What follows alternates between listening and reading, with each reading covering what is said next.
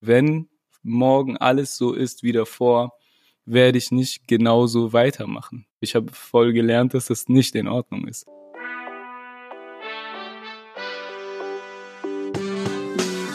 Willkommen bei Studio 36 Presents, dem nachhaltigen und sozialen Podcast aus Kreuzberg in die Welt.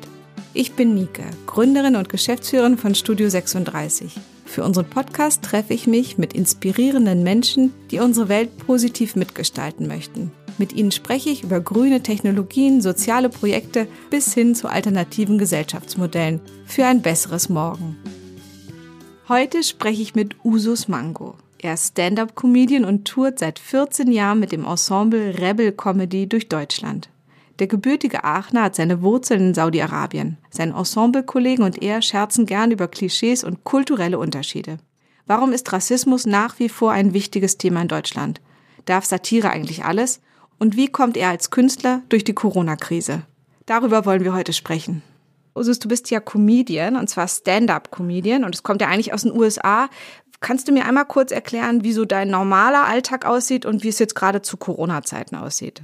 Also normalerweise habe ich drei bis vier Auftritte die Woche in ganz Deutschland, reise durch ganz Deutschland irgendwo hin, bin abends dann auf Bühnen in ganz Deutschland und bringe Leute zum Lachen. Und am nächsten Morgen, je nachdem, wie weit es entfernt ist, äh, fahre ich dann wieder nach Hause.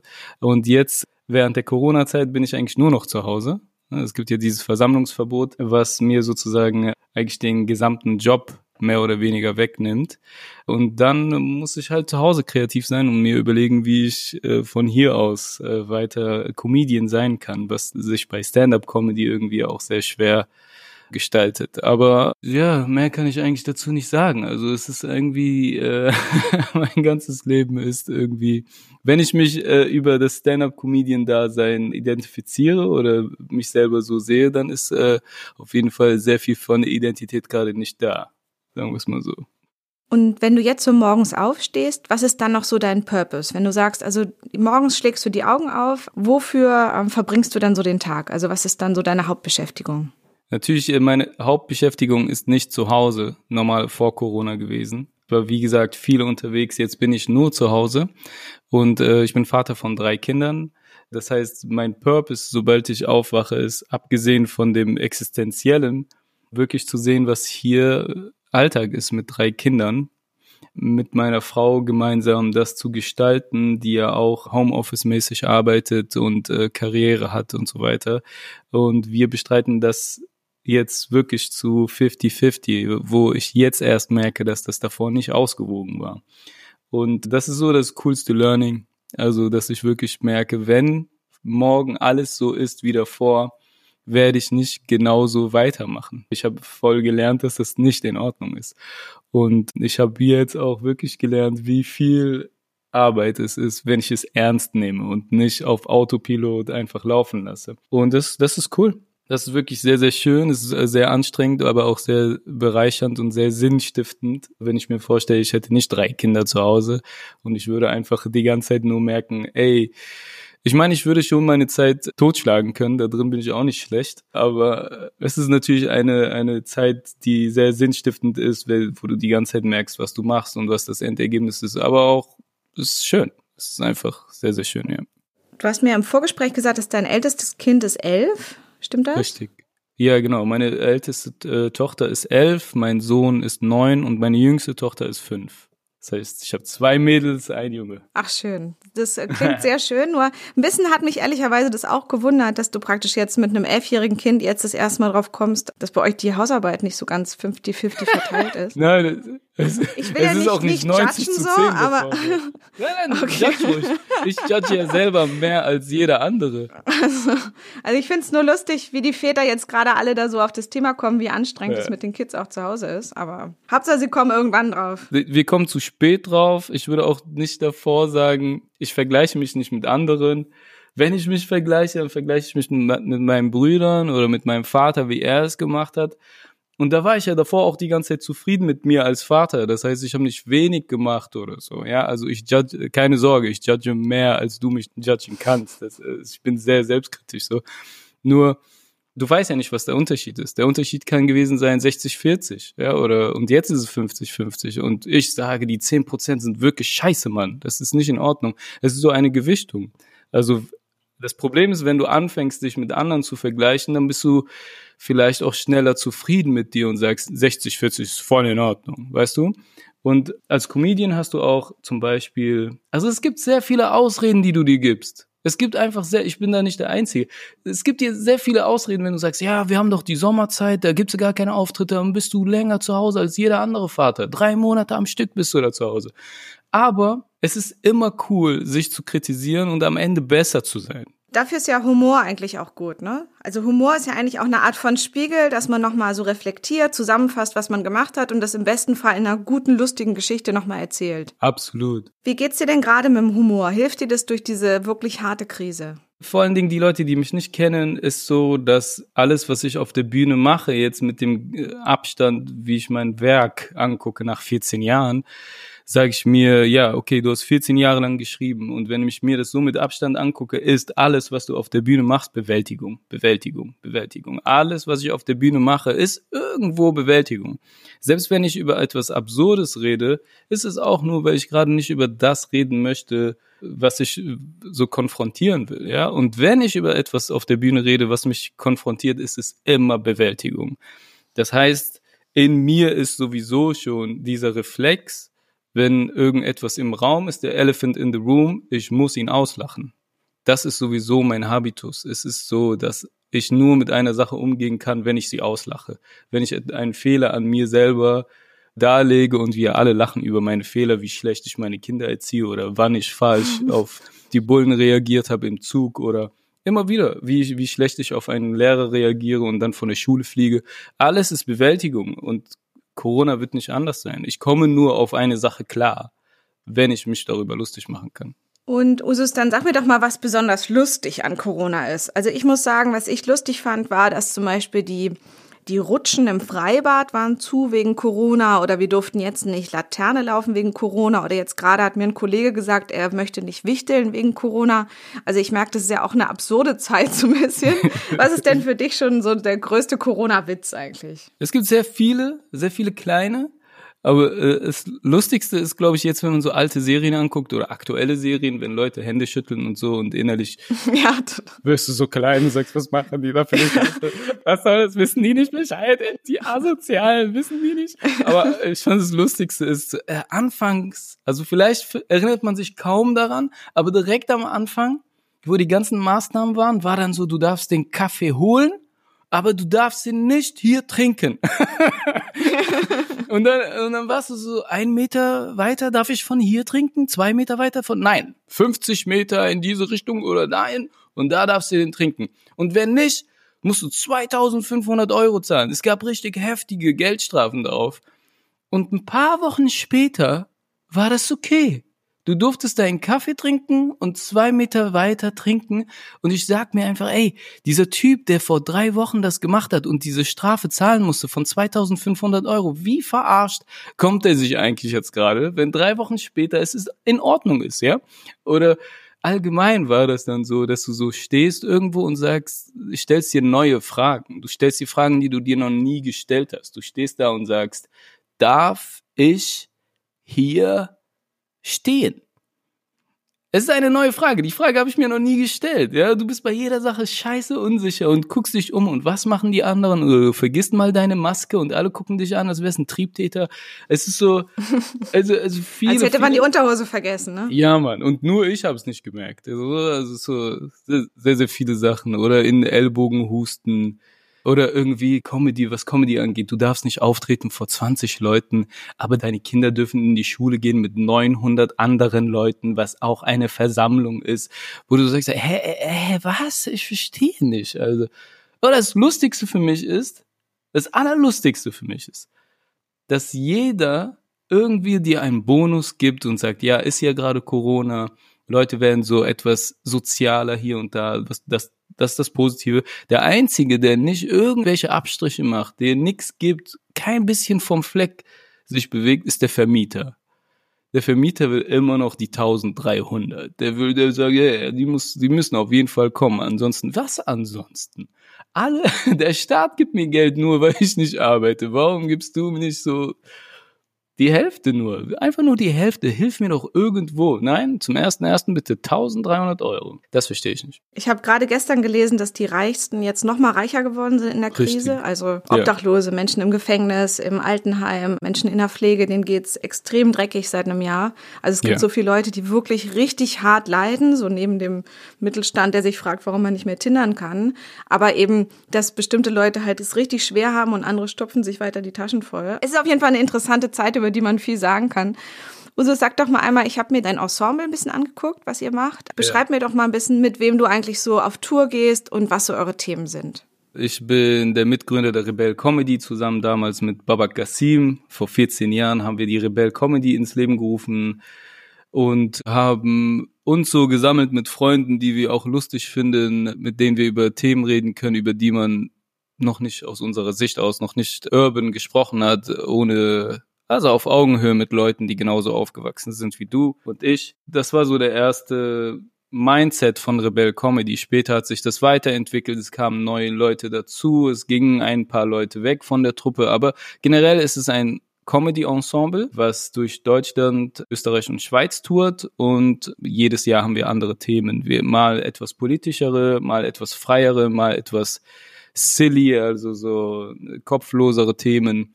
Und jetzt arbeiten wir gerade die ganze Zeit an dem Thema, was DNA bedeutet oder heißt.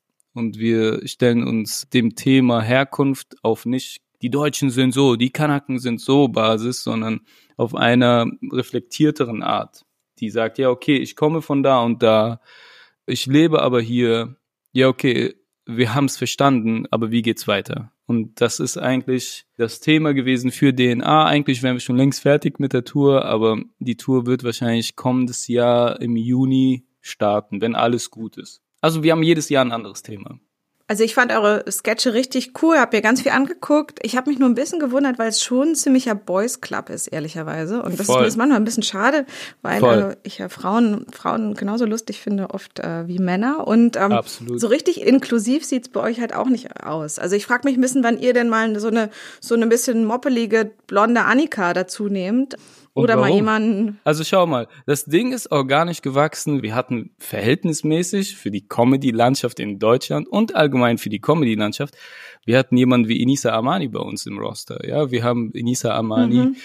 Da waren sechs Jungs, die sich um sie gekümmert haben, wie Brüder. Ja, und das ist nicht einfach, ja, ich hab sie mal hier, die Inisa Amani, und schmücke mich damit, sondern das war in Zeiten, wo Inisa Amani nicht so riesig ist wie jetzt wir hatten eine Tamika Campbell, wir hatten und ich möchte auch nicht so antworten von wegen, hey, für die Quote haben wir das und das gemacht, weil das ist der Kernpunkt von diesem Ensemble. Es gibt sehr viele sehr gute Comedians in Deutschland, aber ich will nicht mit jedem touren. Ja, mhm. diese Jungs, mit denen ich da unterwegs bin, auch Enisa, als die mit uns sehr viel unterwegs war, das sind Brüder und Schwestern. Die, das Kriterium von, du kommst in meine Family, ist nicht, ja, du bist blond und dick und bist du behindert? Ja, toll, dann bist du ja noch mehr. Dann kann ich ja noch mehr inclusive sein. Das ist nicht das Kriterium. Das Kriterium ist, weiben wir, sind wir auf derselben Wellenlänge und es hat sich auch organisch entwickelt. Es ist nicht ein Casting die ganze Zeit, wo du dich bewährst mit einem Zeugnis oder mit irgendeiner Sache, die ich jetzt, damit ich ganz inclusive bin, dann bist du wirklich qualifiziert. Also es ist ab, teilweise absurd. Ich verstehe aber, wenn man da drauf guckt, wie das wirkt. Ich verstehe das. Aber du musst es eher so sehen wie ein Freundeskreis, der gemeinsam tourt und nicht sich aussucht. Familie kannst du dir nicht aussuchen. Ne? Also es ergibt sich. Usus, ich werfe dir das auch gar nicht so vor. Mir ist es einfach nur aufgefallen und ähm, ich meine, der BDI würde es wahrscheinlich eh nicht argumentieren, dass es auch organisch so gewachsen ist, dass es eben keine Frauen in Vorständen gibt. Aber an eure Truppe lege ich eben auch andere Maßstäbe als an die Bundesregierung oder an BDI. Aber Von daher wirklich kein Problem. Genauso scheiße. Ich, ich finde es genauso scheiße. Also wenn ich mir den Haufen angucke, ich sag's dir, wenn ich mit diesem Haufen, wenn wir alle gemeinsam unterwegs sind, ist das, was uns am meisten auf den Sack geht, dass wir alle Männer sind. Glaub mir, wenn wir auf Tour sind mit einer Frau, sind alle Männer Kuschen.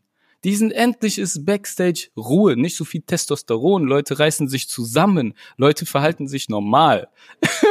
das sind sechs Männer, sieben Männer auf einem Haufen. Was meinst du, wie anstrengend das ist? Wir wollten bei der nächsten Tour wollten wir auch Hazel dabei haben, aber nicht weil Hazel, ey, toll, eine Frau, sondern Hazel ist ein crazy Comedian, ein unfassbarer Comedian. Deswegen mhm. mal anfragen, hat sie Bock mitzukommen. Und dann sagen die, hey, wir sind direkt dabei. Warum? Weil es so anziehend ist, einfach weil die wissen, diese Truppe ist organisch, die sind einfach gemeinsam. Aber glaub mir, ich will auch mehr weibliche Comedians. Perfekt. Ich will das auch. Wir haben teilweise auch Castings gemacht, wo wir gesagt haben, ey, wenn ihr eine Frau seid, ihr denkt, ihr seid lustig, scheut euch nicht. Wir haben selber, haben wir uns auf die Bühne gestellt, weil niemand uns auf die Bühne gelassen hat. Und wir lassen euch auf unsere Bühne. Wir kennen das Gefühl. Wir sind Kennex in Deutschland. Vergiss das mal nicht. Vor 14 Jahren waren wir auch Kennex in Deutschland, die in die Comedy-Szene rein wollen. Was meinst du, wie hart das war? Also wir im Gegenteil, wir machen die Tür auf. Wir haben schon für viele Leute die Tür aufgemacht. Wir sind die Letzten, die da irgendwas beweisen müssen. Eigentlich muss man doch sehen, was wir gemacht haben. Also, wer Bock hat, auch jetzt, wer das hört, wer Bock hat, meldet euch bei uns. Wir haben einmal kurz angesprochen, so Behinderung zum Beispiel, Hautfarbe. Darf man denn über alles Witze machen? Weil wir haben ja gerade Corona als Oberthema, was ja auch ein bisschen anstrengend ist, weil es alle anderen wichtigen Themen, Klimawandel zum Beispiel, soziale Themen, wichtige politische und gesellschaftliche Themen komplett an den Rand drängt und wir uns den ganzen Tag mit absurden Zahlen von der Pandemie beschäftigen, mit der 90 Prozent der Menschen eben auch nicht aktiv was äh, tun können, außer nicht zu tun. Deshalb ist zum Beispiel so ein krasses Ereignis wie die Hinrichtung oder das Köpfen eines Lehrers in Frankreich aufgrund einer Stunde, in der er über die Mohammed-Karikaturen gesprochen hat, relativ in den Hintergrund geraten. Wie ist es denn für dich? Darf man über alles Witze machen? Für mich als Comedian bin ich erstmal mit jedem Künstler und mit jeder Künstlerin. Bevor ich mit irgendjemand bin, weißt du, bevor ich mit der Politik bin, bevor ich mit irgendwelchen Randgruppen bin, Extremen bin, bin ich immer mit dem Künstler und nicht mit irgendwem anderem. Satire ist etwas, was nicht jeder versteht. Also Jan Böhmermann kann man von halten, was man möchte. Aber Jan Böhmermann hat mal sehr treffend gesagt, dass Satire wie eine Sprache ist und entweder du hast die Sprache gelernt und du verstehst sie oder du redest mit jemandem, der einfach, wenn du kein Mandarin sprichst und du sprichst nur Deutsch und jemand kommt mit Mandarin, das ist super schwer, das in dem Moment ohne Dolmetscher also diese, einfach dieses Bild von Sprache ist ja sehr treffend, was Satire angeht. Ich bin der Meinung, natürlich als Comedian, du kannst über jedes Thema Witze machen, aber du musst auch einen Hammer-Joke haben. Du musst einen Hammer-Joke haben. Du musst wissen, je härter das Thema ist, je kontroverser, je weniger PC dieses Thema ist, desto intelligenter musst du das schreiben desto krasser musst du die, die Line bringen. Und nicht um dich so unangreifbar zu machen, weil wenn das deine Haltung ist, dann musst du dazu stehen, ja. Aber allein schon technisch, das Ding muss geil sein. Du musst es angucken und sagen, ey, ich bin ganz anderer Meinung, aber das ist krass rübergebracht und dann wird es zu Kunst. Du musst nicht irgendetwas angucken und dich komplett mit diesem Bild im Museum identifizieren. Aber du musst das Ding angucken und sagen, wow, das ist Kunst, ja, so schwer dieser Begriff auch ist, so schwer du das messen kannst.